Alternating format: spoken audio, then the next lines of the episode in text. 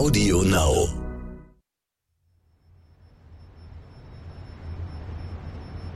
London, 6. September 1997. Es ist 10.08 Uhr an diesem Samstagmorgen, als zum ersten Mal die Totenglocke vom Turm der Westminster Abbey läutet. Das wird sie ab jetzt alle 60 Sekunden tun, so lange, bis der Sarg von Lady Di in der Westminster Abbey angekommen ist. Insgesamt 111 Mal.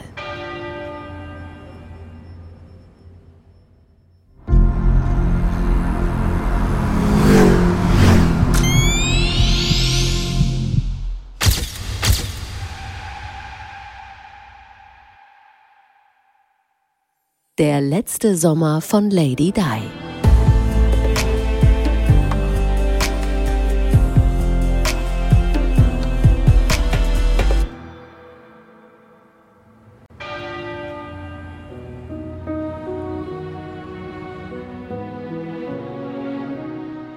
Es ist ein sonniger Tag in London. Keine Wolke ist am Himmel, als sich am Kensington Palast, Dianas letztem Wohnsitz, der Trauerzug in Bewegung setzt. Der Sarg mit Diana war extra am Vorabend vom St. James Palast hierher gebracht worden. Die Überführung nach Kensington hatte Dianas Familie veranlasst, weil sie dachte, dass Diana es gewollt hätte, die letzte Nacht vor ihrer Beerdigung zu Hause zu verbringen. Auch William und Harry hatten dadurch die Gelegenheit, ungestört Abschied zu nehmen, an dem Ort, den sie mit ihrer Mutter verbinden. Dazu kommt, dass dadurch der Weg zur Prozession zur Westminster Abbey länger ist. Mit 5,6 Kilometern mehr als dreimal so lang wie vom St. James Palast aus. So ist genug Platz für die rund eine Million Menschen am Straßenrand, die aus Großbritannien, aber auch aus der ganzen Welt angereist sind, um Abschied zu nehmen erinnert sich RTL-Nachrichtenchefmoderator Peter Klöppel.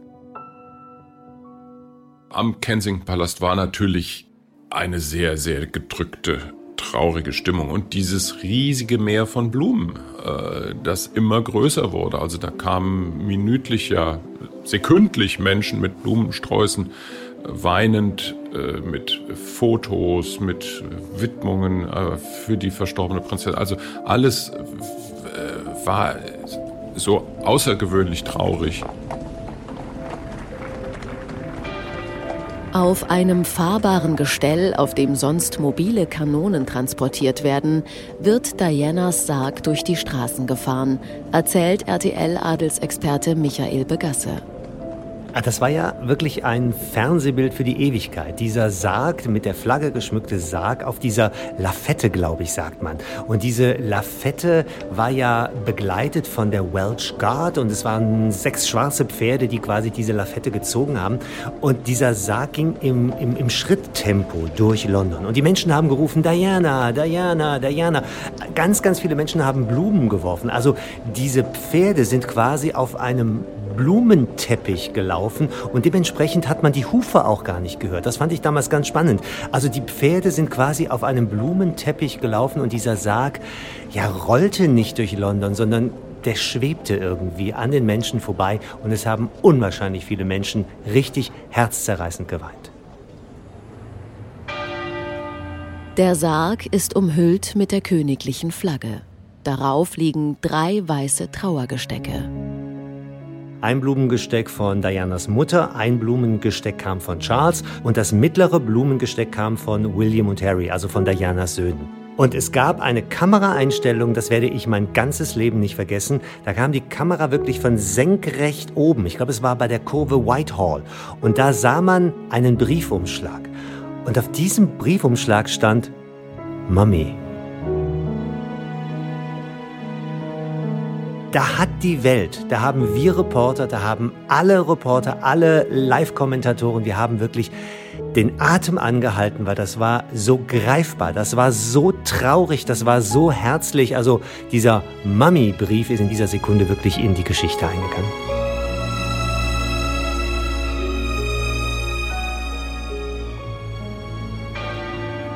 Für viele genauso bewegend ist die Geste, die Queen Elizabeth zeigt, blickt Gala-Adelsexpertin Katrin Bartenbach zurück.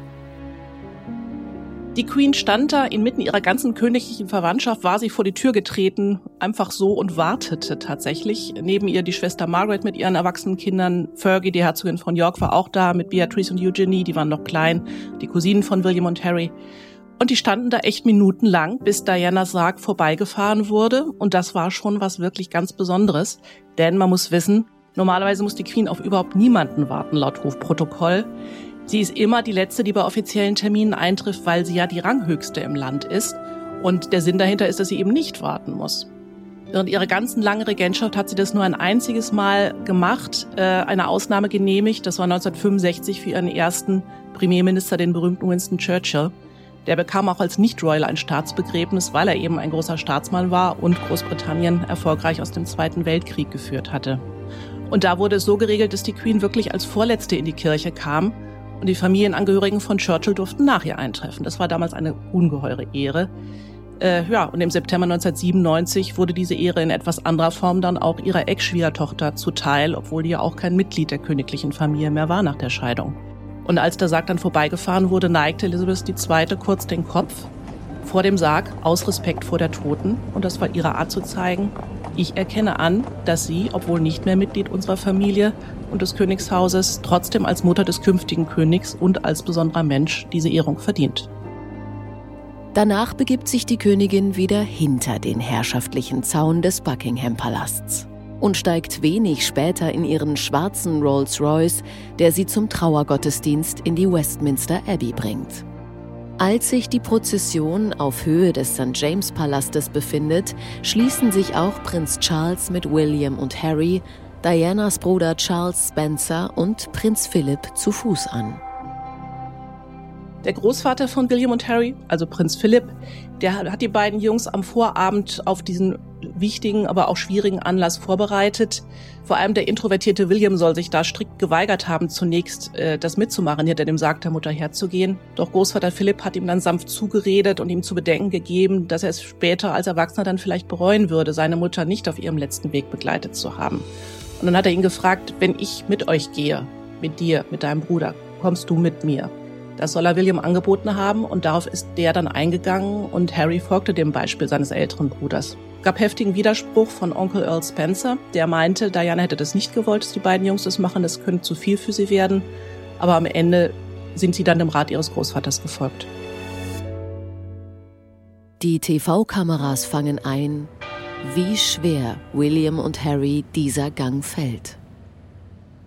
Also wenn man sich äh, William heute anguckt, der ist ja äh, frisurentechnisch so ein bisschen wie ich, also eher kahlköpfig. Das war vor 25 Jahren anders. Der hatte so ein langes Pony und, und er hat seinen Kopf, als er hinter dem Sarg seiner Mama hergehen musste, seinen Kopf ganz tief gesenkt, damit man seine Augen nicht sieht. Und auch, auch Harry neben ihm. Aber man darf nicht vergessen, es war ja auch der Earl of Spencer dabei und auch der Großvater. Also Prinz Philip hat den beiden Jungen ja auch ganz viel Halt gegeben. Und Harry und William haben später in einem Interview, also viel, viel später in einem Interview gesagt, dass das wirklich der schlimmste Moment in ihrem Leben ist, aber sie vieles auch gar nicht verstanden haben. Und es war ja sogar so, dass äh, William und Harry angefasst wurden von, von Passanten, von Menschen, die geweint haben. Und, und sie haben später erzählt, dass die Hände der Leute nass waren, weil sie sich die Tränen mit den Händen weggewischt haben. Und William und Harry haben gar nicht so wirklich überreißen können in diesem jungen Alter. Was passiert hier gerade? William erinnert sich später in einer TV-Dokumentation des britischen Senders ITV, dass er sich mit aller Macht zwang, nicht zusammenzubrechen. It will either make or break you, and I wouldn't let it break me. I wanted it to make me. I wanted her to be proud of the person I would become. I didn't want her worried or her legacy to be that, you know, William and or Harry were completely and utterly devastated by it. William hat also versucht, seine Mutter damit stolz zu machen. Zu zeigen, dass er und sein Bruder Harry das überstehen werden. Die Westminster Abbey füllt sich. Knapp 2000 Trauergäste sind in die Kirche geladen. Darunter sind sehr viele Prominente aus dem Modebusiness, erzählt Gala Fashion Director Markus Luft. Natürlich alle schwarz getragen, natürlich alle in der Trauerkleider, aber dann natürlich ähm, kreative Leute waren wie Anna Wintour, Karl Lagerfeld und äh, Donatella Versace und dann waren das natürlich sehr schicke Kleider, sehr stylisch, aber natürlich angemessen für den Moment. Das Kleid, das Diana im Sarg trägt, hat ihre Lieblingsdesignerin Catherine Walker extra für sie angefertigt. Es ist ein schwarzes Cocktailkleid, das Diana vor ein paar Wochen noch selbst für Partytermine bestellt hatte. Unter den Trauergästen in der Kirche sind aber auch Großbritanniens Premier Tony Blair, die amerikanische First Lady Hillary Clinton und der Präsident Südafrikas, Nelson Mandela. Auch Hollywood-Stars wie Tom Cruise mit Nicole Kidman, Tom Hanks und Steven Spielberg sind angereist. Auch Dianas Lieblingssänger sind in die Kapelle gekommen, George Michael, Elton John und Luciano Pavarotti. Man hatte von, vom Palast her sich eigentlich Luciano Pavarotti gewünscht, ebenfalls ein guter Freund von der verstorbenen Prinzessin Diana. Aber der hat abgesagt, absagen müssen. Und zwar aus dem Grund, er wusste genau, in diesem Moment guckt die Welt auf mich. Und ich bin selbst so am Wasser, so nah am Wasser gebaut. Ich schaffe diesen Auftritt nicht. Guten Morgen aus London. Die Welt blickt heute hier auf die Stadt an der Themse, eine Stadt in tiefer Trauer. Die beliebteste Prinzessin, die das englische Königshaus je hatte, sie wird heute zu Grabe getragen. Der Gottesdienst wird nicht nur im Fernsehen, sondern auch mit Lautsprechern nach draußen übertragen, wo sich Zehntausende Trauernde versammelt haben. Im Hyde Park stehen große Bildschirme, über die gut 100.000 Menschen gemeinsam unter freiem Himmel gebannt die Trauerfeier verfolgen. Es werden am Ende zwei Elemente des Gottesdienstes sein, die für immer in Erinnerung bleiben, erklärt RTL-Exklusivreporterin Sarah Sacek. Zum einen war das natürlich die Rede von Charles, Earl of Spencer, Dianas kleiner Bruder, der ans Rednerpult gegangen ist in der Kirche und eine Rede vorbereitet hatte, die er nicht mit dem Privatsekretär der Queen abgesprochen hat, was man sonst natürlich machen muss. Das heißt also, er hat wahrscheinlich schon vorher gewusst, dass seine Rede polarisieren wird und der Königsfamilie nicht ganz so gut gefallen wird. Und er hat dann ja sehr viele Angriffe verbalisiert. Einerseits Angriffe gegen die Königsfamilie, warum sie Diana nicht geschützt hat. Andererseits ähm, einen Angriff gegen die Presse, weil er gesagt hat, sie war die gejagte Frau, sie war die meistgejagte Frau der Welt in, diesem, in diesen Tagen. Und warum hat man sie so gejagt? That of all the ironies about Diana, perhaps the greatest was this. A girl given the name of the ancient goddess of hunting was, in the end, the most hunted person of the modern age. Also er hat die Presse massiv angegriffen in seiner Rede und hat dann aber auch gleichzeitig William und Harry versprochen, dass er sie vor all dem bewahren möchte. She would want us today to pledge ourselves to protecting her beloved boys, William and Harry, from a similar fate. And I do this here, Diana, on your behalf. We will not allow them to suffer the anguish that used regularly to drive you to tearful despair.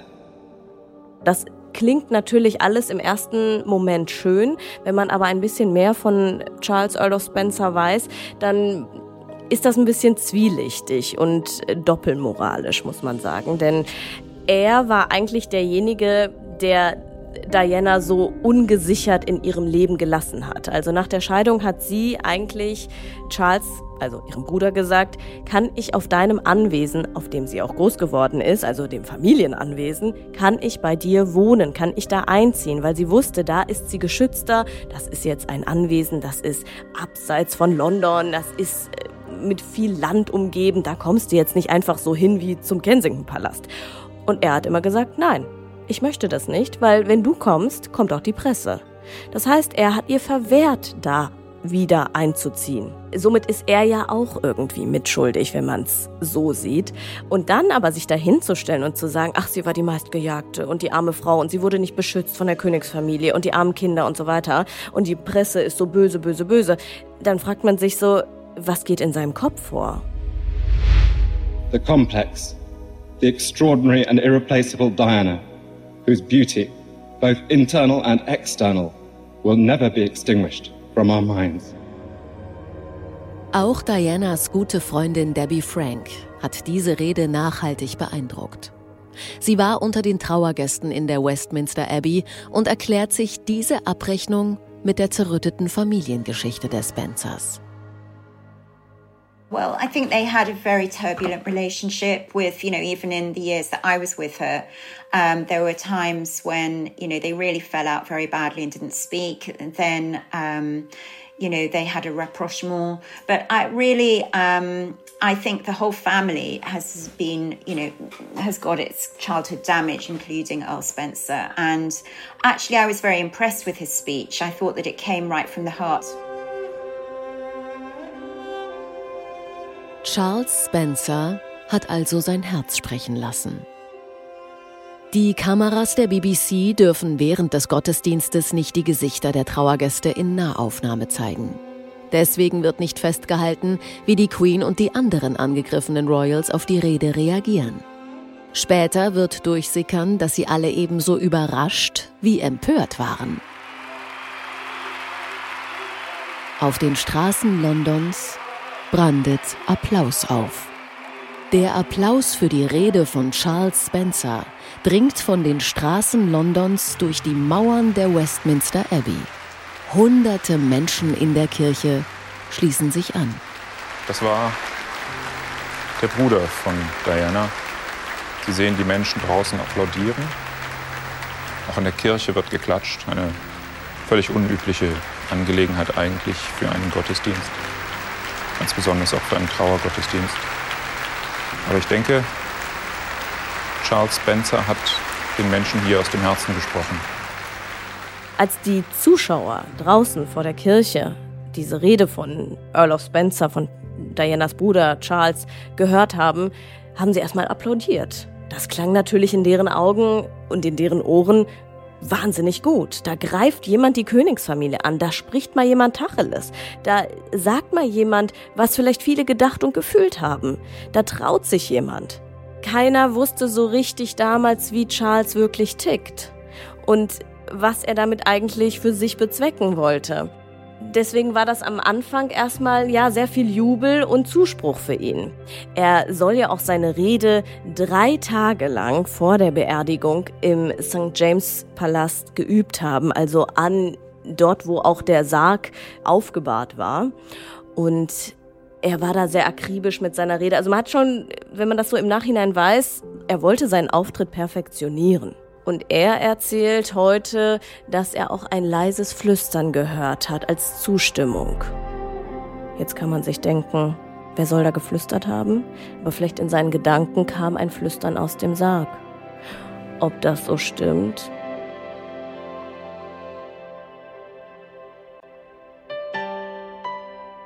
Der andere emotionale Höhepunkt? Elton John setzt sich an den Flügel in der Westminster Abbey. Er hat vom Kirchenmusikdirektor den Auftrag bekommen, einen alten eigenen Song neu zu texten und vorzutragen. Now in the nave, Elton John sings Candle in the Wind with new words specially written a few days ago by Bernie Taupin.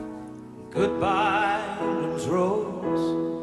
May you ever grow in our hearts. You are the grace that placed yourselves where lives were torn apart. Candle in the Wind ist ja ein Lied über eigentlich Marilyn Monroe. Also dieses Goodbye Norma Jean ist ja die erste Zeile äh, und er macht daraus Goodbye English Rose. Das ist schon etwas, was die Menschen anfasst, weil sie auch begreifen, worum es hier geht. Es geht um das Schicksal einer, einer jungen, gut aussehenden Frau, die ein schreckliches Schicksal erlitten hat. Und äh, dass das dann in dem Fall auch von ihm vorgetragen wird, äh, einem bekennenden homosexuellen Künstler, Sie hat sich ja auch sehr stark äh, für, für die AIDS-Forschung und auch für ja, an AIDS erkrankte Menschen eingesetzt.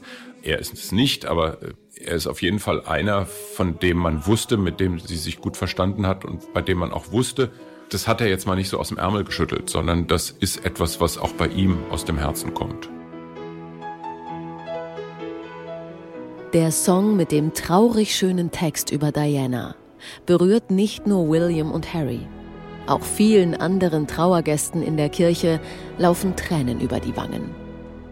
Dieses Lied wird der meistverkaufte Song aller Zeiten. Elton John wird alle Einnahmen den Wohltätigkeitsprojekten widmen, die auch Diana unterstützt hat. Und Elton John wird diesen Song nie wieder live aufführen.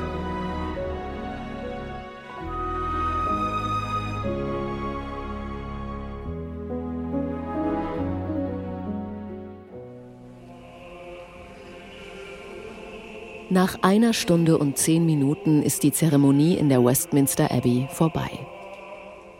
Der Sarg wird von acht Soldaten aus der Kirche getragen. Und dann kommt nicht nur Großbritannien bei der Schweigeminute für 60 Sekunden zum Stillstand.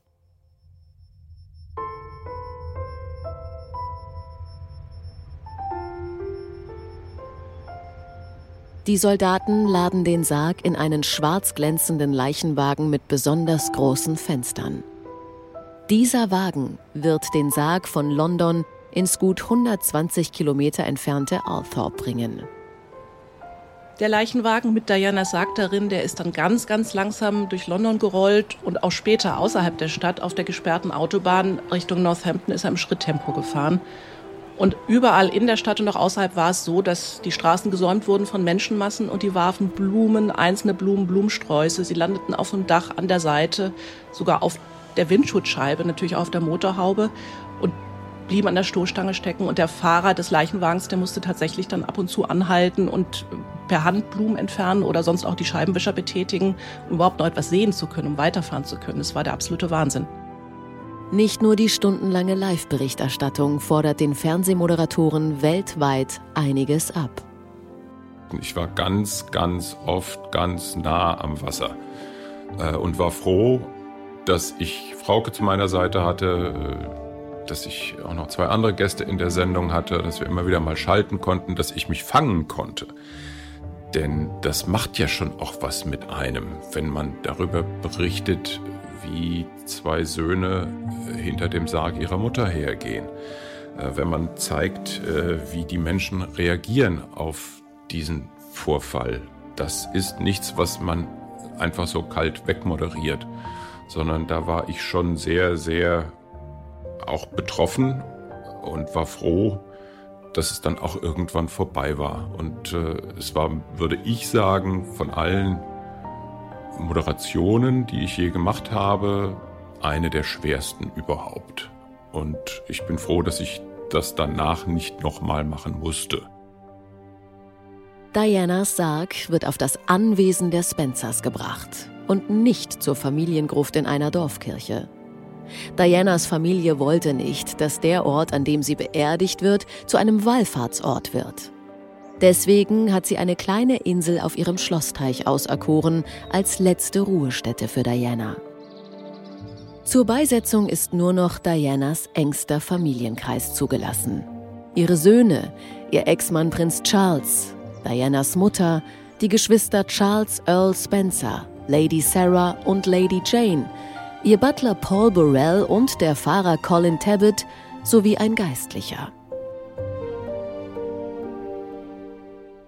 Dianas Sarg wurde ja dann irgendwann geschlossen, aber vorher wurden noch zwei Dinge reingelegt. Zum einen ein Foto, das zeigt natürlich William und Harry, äh, also die Söhne von Diana. Und ebenfalls wurde reingelegt ein Rosenkranz von Mutter Teresa. Soldaten tragen ihren Sarg zum Grab. Das haben sie tagelang geübt. Einer dieser Gardesoldaten erzählte dann später in einem Interview, dass er sich mit seinen Kameraden freiwillig dafür gemeldet hatte, diese letzte Ehre für Diana zu erfüllen. Und die ganze Truppe hätte zwei Tage lang geübt, einen mit Sandsäcken gefüllten Sarg zu tragen, über eine kleine Brücke bis hin zu der Insel in Althorpe. Als sie dann aber den Sarg selbst aus dem Leichenwagen hieften, war der doch viel schwerer als gedacht. Das war ein echter Hammer. Denn Dianas Sarg, wie üblich äh, bei vielen Särgen von Royals in den europäischen Königshäusern, der war mit Blei ausgekleidet.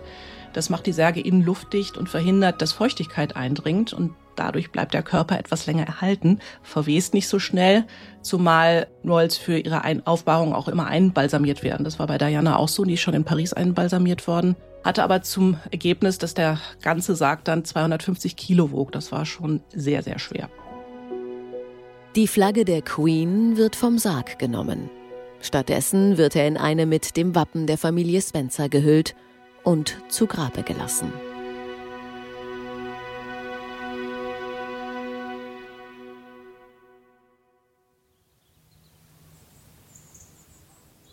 Althorp ist ein wunder, wunderschöner Landsitz. Äh, wenn man nicht wüsste, dass auf dieser Insel Diana beigesetzt äh, wäre, würde man denken, ach guck mal, da haben früher die Grafen eine schöne Zeit gehabt. Althorp ist wirklich schön. Ich war ein paar Mal dort. Diese Insel ist unwahrscheinlich respektvoll, vor allem deswegen, weil sie ist unzugänglich. Man kann nur über den Zaun gucken und man sieht diese Eichen. Es sind 36 Eichen, die damals gepflanzt worden sind, für jedes Lebensjahr eine.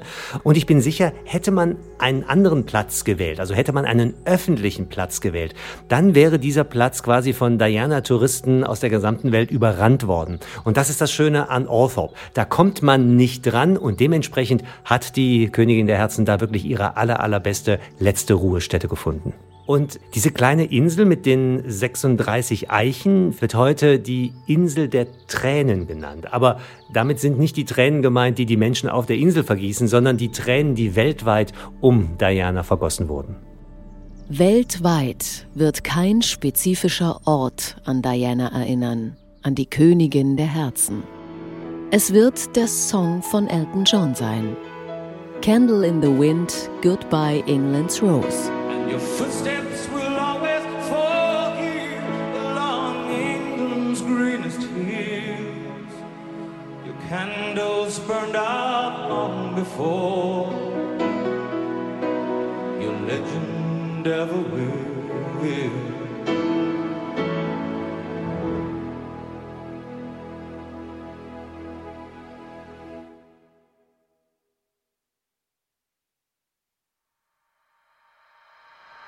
Der letzte Sommer von Lady Di ist eine Produktion der Audio Alliance im Auftrag von Gala. Nach einer Idee von Hans-Peter Juncker. Skript Silvana Katzer und Maribel Della Flor. Redaktion Katrin Bartenbach. Redaktionsleitung Silvana Katzer. Projektmanagement Maribel Della Flor. Audioproduktion und Sounddesign Nicolas Femerling. Sprecherin Annika Lau. Wir bedanken uns bei unseren ExpertInnen und GästInnen. Sarah Satschek, Debbie Frank, Michael Begasse, Peter Klöppel, Markus Luft und Katrin Bartenbach. Ein besonderer Dank gilt Ivy Hase. Der letzte Sommer von Lady Di ist ein AudioNow Original.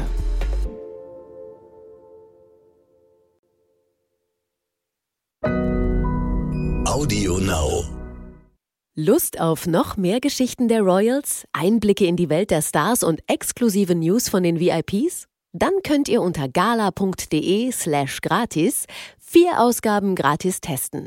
Den Link findet ihr in den Show Notes.